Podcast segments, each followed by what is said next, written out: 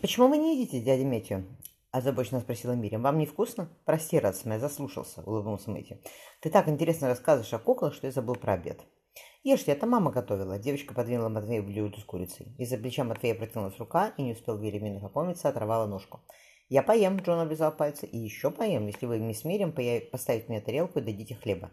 «Все, не ешьте», – распорядился зашедший столовый ворон. «Сейчас один мой друг подойдет. Я его пригласил к обеду». «Что за друг?» – нахмурился Джон. Ворон, не ответив, вытащил из пальцев Матвея поджаристое крылышко.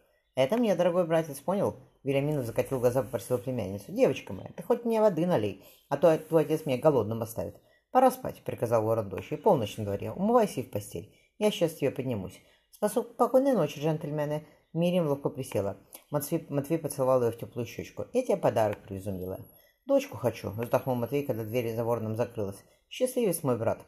На закате, жена, на закате лета жена красавица и ребенок. Да скоро уже, потерпи. Джон засыл с бутылкой можжевеловой водки. «Добрый вечер, адмирал», — сказал он. «А я вас похоронил давно». «Многие хотели, да ни у кого не получилось», — усмехнулся Вильям. Забрав у Джона Дженнивер, адмирал разлил его по стаканам. «Ваше здоровье, господа». В кабинете слоями плавал сизый табачный дым.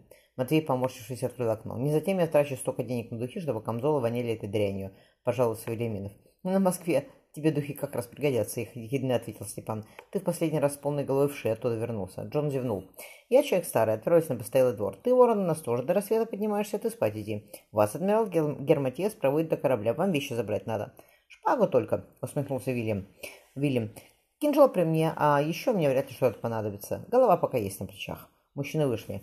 Джон взглянул на ворона. Не ожидал я от него, особенно после случившегося в Дельте. Я не знаю, что случилось в Дельте, и ты мне не скажешь отозвался Степан. «Но Марту он тогда любил и сейчас любит. Моему брату будет легче». «Это как посмотреть», — Джон поднялся. Характер у адмирала не изменился. Он и тогда ничего не боялся и сейчас таким остался. «Это же хорошо», — вынкнул Степан, убираясь со стола. «Хорошо, но опасно», — сердито ответил Джон. Они медленно шли по набережной Зингеля. «Можешь меня Матьесом звать, раз ты голландец», — сказал Велеминов. «Ты на Москве не был ни разу?» «Нет», — ответил адмирал, разглядывая изысканно одетого, легкого лет сорока на вид мужчину. «Ладно», — кисло поговорил Матвей, — «как сойдем на берег, станешь у меня блаженным, немым, то есть. На корабле натаскаю тебя, что делать, будущий родственник». «Почему родственник?» — Вильям вдохнул сырой зимний ветер. «Господи, неужели? Весной я увижу, сразу обвенчаемся, в первой же церкви, по дороге в Норвегии, да все равно где, а если она не захочет?» «Не волнуйся ты так», — Велиминов рассматривал красивое лицо адмирала. «Брат ее, старший, единокровный. Джон не сказал тебе, что ли?» «Нет». Вильям подал Матвею руку. «Рад встрече. Въедливый старикашка пробормотал Велименов. Ему восьмой десяток скоро пойдет, а дело он свое знает. Теперь слушай меня, вопросы потом задашь. Степан сонно обнял жену. Она была холодная и сразу пристроилась ему под бок. «Кто?» – смешливо спросил ворон. «Мальчик», – томно ответил эсэр, положив ему голову на плечо. «И сейчас будет мальчик», – пообещал Степан, – «только рубашка твоя ни к чему».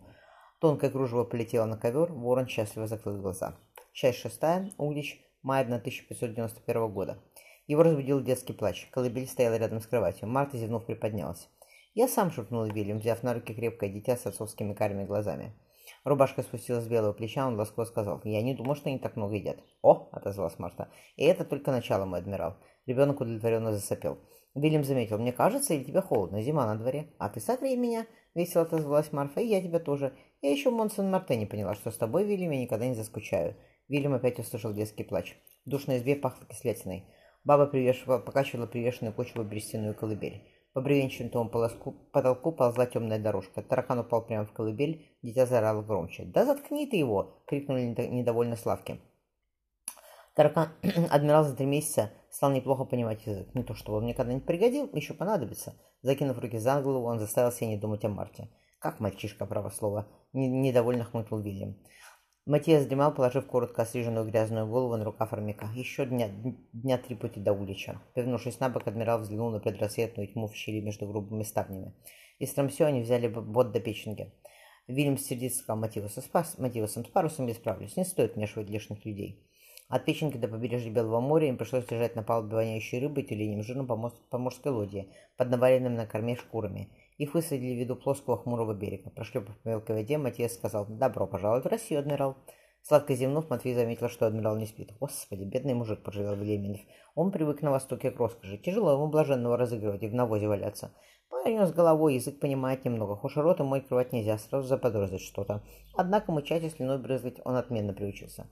Пора, Василий». Велименов подергал ржавую цепь, что лежала на заплеванном затоптанном полу. На дворе адмирал, плеснув лицо ледяной колодезной водой, тихо сказал по-немецки. «Слушай, а что мы там?» Он махнул в сторону углича. «Будем делать. У нас даже шпак нет, только два кинжала». «И две головы», — отозвался Матвей. «Поторапливайся. До заката надо еще верст двадцать пройти». Над лесом, возвышающимся а, на, по сторонам накатанной дороги, всходило солнце. Адмирал вспомнил такой же рассвет Монсен-Мартене. Проснувшись туда в протертом кресле, заглянув в опочивальню, он не застал там Марты. Из кухни пахнет свежи... пахло свежевыпеченным хлебом. Она наклонилась над ведром, нажимая, выжимая тряпку. Вода же холодная.